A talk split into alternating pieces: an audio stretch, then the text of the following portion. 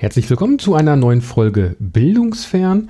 Das müsste jetzt die 43. Ausgabe sein und nein, es ist schon die 44. sehe ich gerade. Und ja, es ist eine ganze Menge passiert. Werde ich jetzt mal schauen, ob man das jetzt so in den nächsten Folgen nach und nach ein bisschen thematisieren kann und vielleicht auch priorisieren kann. Ähm, ja, mal schauen, wie das so läuft. Ja, blicken wir einmal so ein bisschen zurück, äh, vielleicht am besten mal so auf die letzten Wochen bei uns in der Schule. Da gibt es nämlich jetzt seit einer Weile Testungen der Lehrer und Lehrerinnen äh, auf Corona natürlich. Und zwar gibt es da einen Arzt, der sich an uns gewandt hat und äh, ja die Möglichkeit ähm, eröffnet hat, dass wir uns auf Corona lang äh, auf Corona äh, hin testen lassen können. Und das findet alle 14 Tage statt. Der kommt dann zu uns, da haben wir dann einen Raum und man meldet sich an und kann sich dann da testen lassen. Das findet mit so einem kleinen Stäbchen statt, was allerdings wohl nur in den Rachen geschoben wird. Zumindest war das jetzt so bei den meisten der Fall. Er hatte gesagt, ähm, wenn der ähm, ja, wenn man weit genug hineinkommt, braucht man das Stäbchen nicht in die Nase hineinschieben. Und bei manchen Kollegen war das der Fall. Das hatte also dann nicht gereicht und da musste auch noch die Nase untersucht werden. Bei mir war es allerdings so, dass das nur in den Rachen reingeschoben wurde. Ja, ist nicht so sonderlich äh, unangenehm, ist natürlich jetzt auch nicht angenehm, wie sonst jede äh, Prozedur beim Arzt ja meist auch. Äh, und ja, sehr unterschiedlich waren dann die Wartezeiten auf das Ergebnis.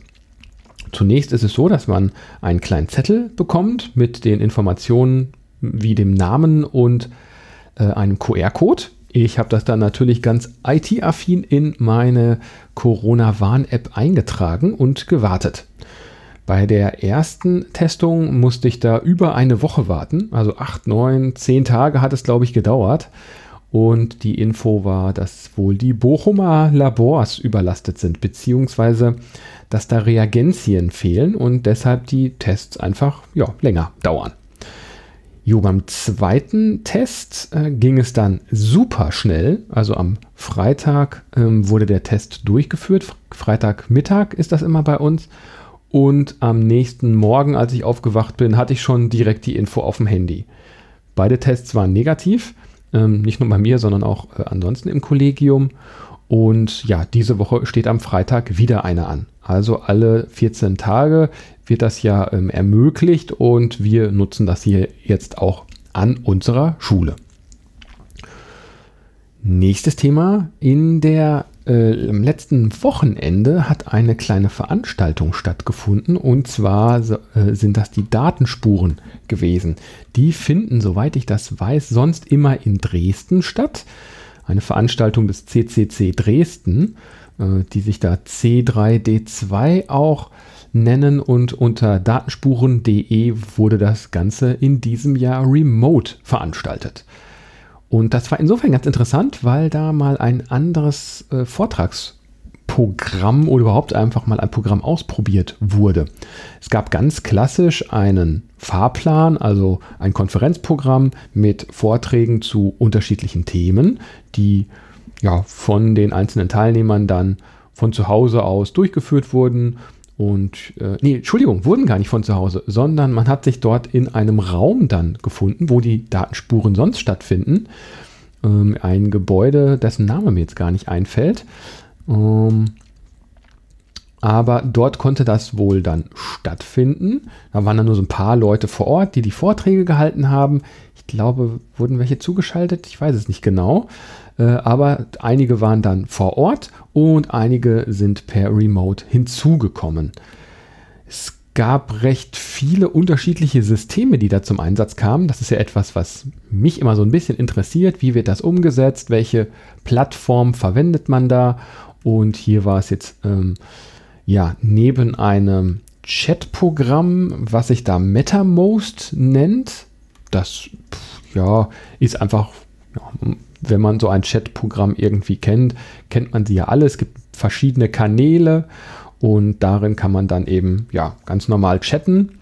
Hm, hat so insofern ein bisschen für Verwirrung gesorgt, weil man dort neben Kanälen auch unterschiedliche Teams anlegen kann und dann wusste man jetzt gar nicht so am Anfang, wo ist denn jetzt so hier der, der offizielle äh, Teil und es hat sich dann so ein bisschen auf zwei Kanäle verteilt, waren so um die 20 bis 30 Leute immer jeweils verteilt. Jetzt schaue ich gerade noch mal und äh, obwohl die Veranstaltung schon vorbei ist, sind in einem Kanal noch 50 Leute drin wobei ich nicht weiß, also ob die jetzt online sind oder ob die einfach nur nach einer Registrierung dort erscheinen. Das war auch ein Punkt. Man muss sich da nämlich bei dieser ganzen Geschichte registrieren. Deutlich interessanter war allerdings ein anderes System und das nannte sich Work Adventure. Das kann man sich wie so ein kleines äh, Rollenspiel vorstellen, in so einem Retro-Look der 80er, 90er. Wer sich da an Computerspiele wie Legend of Zelda zum Beispiel erinnert, der wird sich da heimisch, äh, heimisch fühlen. Man konnte am Anfang einen kleinen ähm, Charakter designen und einen Namen festlegen. Wie sich das auch für so 80er, 90er gehört, ähm, konnte man auch nur eine beschränkte Anzahl von Zeichen für den Nickname verwenden. Es waren nämlich nur äh, stattliche vier Zeichen. Und da ist natürlich das Ganze schon so ein bisschen eingeschränkt. Auch die Charaktere konnte man entweder auswählen oder ähm, so ein bisschen selber designen. Ja, und dann konnte man mit den Pfeiltasten in einer Welt herumlaufen. Die haben sich die Mühe gemacht und den Veranstaltungsort so ein bisschen nachgebastelt. Das fand ich eigentlich ziemlich, äh, ziemlich schön. Das ist äh, ziemlich cool gewesen und da konnte man dann drin rumlaufen. Und äh, jetzt kommt der Kniff von dem Ganzen. Da sind dann jetzt also verschiedene Mannequins rumgewuselt und rumgelaufen. Und sobald äh, zwei Männchen nah genug beieinander waren, ist so ein Kreis aufgegangen und die haben sich dann in einer kleinen Videokonferenz wiedergefunden. So konnte man sich dann in verschiedenen Ecken einfach zusammenfinden und miteinander quatschen. Manchmal sind Leute einfach nur so durchgelaufen und ich fand dieses System auf jeden Fall schon mal so insofern interessant, weil man da jetzt auch so einen sozialen Aspekt noch mit drin hatte. Was bedeutet, dass die Menschen auch gesehen haben, wer ist denn so im Raum. Ähm, ich stelle mich vielleicht irgendwo dazu, was noch so ein bisschen gefehlt hat. Man wusste von außen nicht so genau, was passierte eigentlich. Man musste sich schon hinbewegen und erst dann ist das Ganze aufgegangen. Das System ähm, ist allerdings auch noch im Aufbau und äh, ja, wer möchte, kann sich das Ganze mal ein bisschen genauer anschauen. Es ist nämlich auch bei GitHub unter einer freien Lizenz veröffentlicht von einer Firma, deren Name mir jetzt entfallen ist, das, wurde das Ganze initial mal ins Leben gerufen und hat, ja, denke ich mal, den, den, Spaß im Vordergrund. Ähm, zusätzlich zu diesen Chat-Funktionen gab es auch verschiedene Elemente, die man so aktivieren konnte, indem man einfach drüber läuft. Ähm, das hatte dann den Effekt, dass man zum Beispiel gab es irgendwo verschiedene Sitze, Couchen und äh, Stühle, die vor so einer Bühne standen. Und wenn man zu dieser Couch hingegangen ist, hatte man auf einmal die, ähm, den Livestream von dem Vortragsprogramm. Und so hatte man so eher das Gefühl, mit verschiedenen Leuten da jetzt ähm, zu sitzen und sich das Vortragsprogramm anzuschauen. Leider technisch alles noch so ein bisschen hakelig und wuppelig. Das ist, da fehlt noch so der Feinschliff, aber die Idee ist auf alle Fälle extrem gut, gefällt mir richtig äh, klasse. Und mehr in dieser Richtung würde ich mir auf jeden Fall wünschen. Ein anderes System, was ich entdeckt habe, das geht in eine ähnliche Richtung und nennt sich YoTribe, ähm, wird allerdings unter einer geschlossenen Lizenz von einem Berliner Startup entwickelt. Äh, wer möchte, kann sich dann da einen, einen, einen Raum erstellen und da auch dann mit so, mit so Bildchen rumlaufen und sobald man dann auch nah zusammenkommt, ähm, wird ein neuer Raum ähm, eröffnet. Da das im Moment noch alles in der Entwicklung ist, gibt es, glaube ich, äh, soweit ich das weiß, kein ähm, Preismodell dafür, sondern man testet das jetzt erstmal, kann sich dann da melden und sagen, ich hätte gerne mal so einen Raum zum Testen ähm, und kriegt den dann kostenlos zur Verfügung gestellt. Das Schöne an YoTribe ist, dass man da keinen Avatar hat, also irgendeine Pixelfigur, die da rumläuft, sondern ganz am Anfang wird ein Bild gemacht über die Webcam zum Beispiel. Und dann hat man so einen kleinen Kreis mit einem Bild von sich und läuft dann da rum. Und ja, das fand ich irgendwie noch so ein bisschen persönlicher als einen solchen Avatar zu verwenden. Ansonsten gab es verschiedene Workshops bei den Datenspuren, also neben dem eigentlichen Vortragsprogramm, ja, typisches äh, Workshop Zeug, sage ich mal. Äh, es gab einen Minecraft-Server für Kinder, die da auf diesem Server dann spielen konnten. Ich habe mir das selber nicht angeschaut, kann also jetzt auch nichts dazu sagen, ob das jetzt dolle war oder nicht. Ähm, die Idee finde ich erstmal gar nicht schlecht, da in verschiedene Richtungen dann weiterzudenken.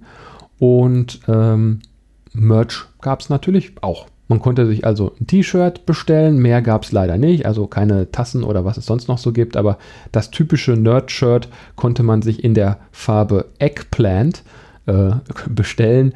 Von S über M, L, XL, 2XL und 3XL, also alle Nerd-Größen sind vorhanden. Man konnte es sich dann also bestellen und zuschicken lassen. Insgesamt auf jeden Fall eine schöne Veranstaltung, die ich bisher gar nicht kannte, weil Dresden doch immer für mich eine Ecke zu weit weg war.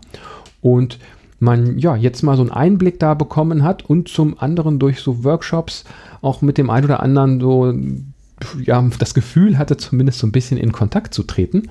Und insofern wünsche ich mir so etwas vielleicht auch für die spätere Zeit, wenn es dann wieder so vor Ort Veranstaltungen gibt, äh, auch irgendwie eine Art der Remote-Partizipation mit einzubauen, mitzudenken. Äh, ich weiß, dass das schwierig ist, aber vielleicht geht ja was in dieser Richtung.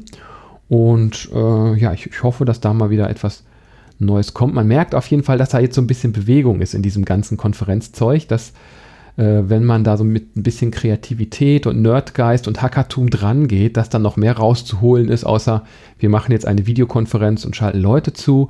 Äh, dieser spielerische Aspekt, der gefällt mir schon echt gut. Und äh, noch eine Sache, die ich ganz vergessen habe, äh, die auch in eine ähnliche Richtung geht. Ähm, es gab nämlich ein Bastelprojekt. Und zwar konnte man Präsenzroboter basteln, haben die das genannt. Ähm, das waren kleine Roboter, die mit einer Minikamera ausgestattet waren. Und die konnte man dann steuern und durchs Gelände fahren lassen wenn man da die technischen Voraussetzungen hatte. Die hatte ich leider nicht. Man musste sich da in so einem speziellen Netz befinden und das war jetzt nicht so einfach, da irgendwie hineinzukommen. Aber man konnte über so einen Stream ähm, sehen, wie diese Roboter rumgefahren sind. Hier und da hat man ähm, ein bisschen leuchtendes Bling-Bling gesehen. Eine Strecke wurde konzipiert, auf der, auf dem die Roboter dann rumgefahren sind und das war nochmal so ein interaktives Element und so ein Gefühl, auch vor Ort zu sein und mit diesem Roboter dort rumzufahren. Das waren dann vielleicht so fünf, sechs Roboter und das fand ich auf alle Fälle eine spannende Geschichte. Ich habe mir auch gleich mal so eine, so eine Kamera, die sie da benutzt haben, bestellt. Das Erfreuliche ist nämlich, dass die so gut wie nichts kosten. Ich habe da jetzt, glaube ich, 8 Euro für bezahlt und äh, man hat gleich, also man hat sofort eine internetfähige Kamera, sage ich jetzt mal. Das ist ein ESP32, der da dran hängt mit einer entsprechenden Kamera. Das heißt, das kann ich ins WLAN hängen, ähm, flashe da eine entsprechende Firmware drauf und ja, ich sag mal, nach einer Stunde ist das Ganze dann gegessen und man kann dann mit einem Browser auf diese Webcam zugreifen. Und da wäre vielleicht so eine Idee, wenn man das bei solchen Veranstaltungen äh, in großer Stückzahl irgendwie in die Masse reinschmeißt, dass man die Räumlichkeiten auch entweder selber erkunden kann, entweder mit solchen Robotern oder ähm, ja, vielleicht mit einer Drohne, dass man da mal ein bisschen rumfliegen kann, sich die Sachen anschauen kann. Oder es gibt Leute vor Ort, die das Ganze dann auf ihrem Hut herumtragen und man da sozusagen aus der Ego-Perspektive dann einen solchen Konferenzort äh, sich erschließen kann. Das finde ich auf alle Fälle eine klasse Sache. Das äh, würde mir gefallen und ja, ich hoffe, dass in dieser Richtung noch ein bisschen Kreativität gezeigt wird. Gut, das war's erstmal von dieser Seite für heute. Ich hoffe, es hat euch gefallen, ihr hattet Spaß, euch geht es gut und ihr seid gesund. Wascht euch alle fleißig weiter die Hände und ähm, bleibt auch weiterhin gesund und vor allem symptomfrei. Ich sagte mal, bis dahin und tschüss.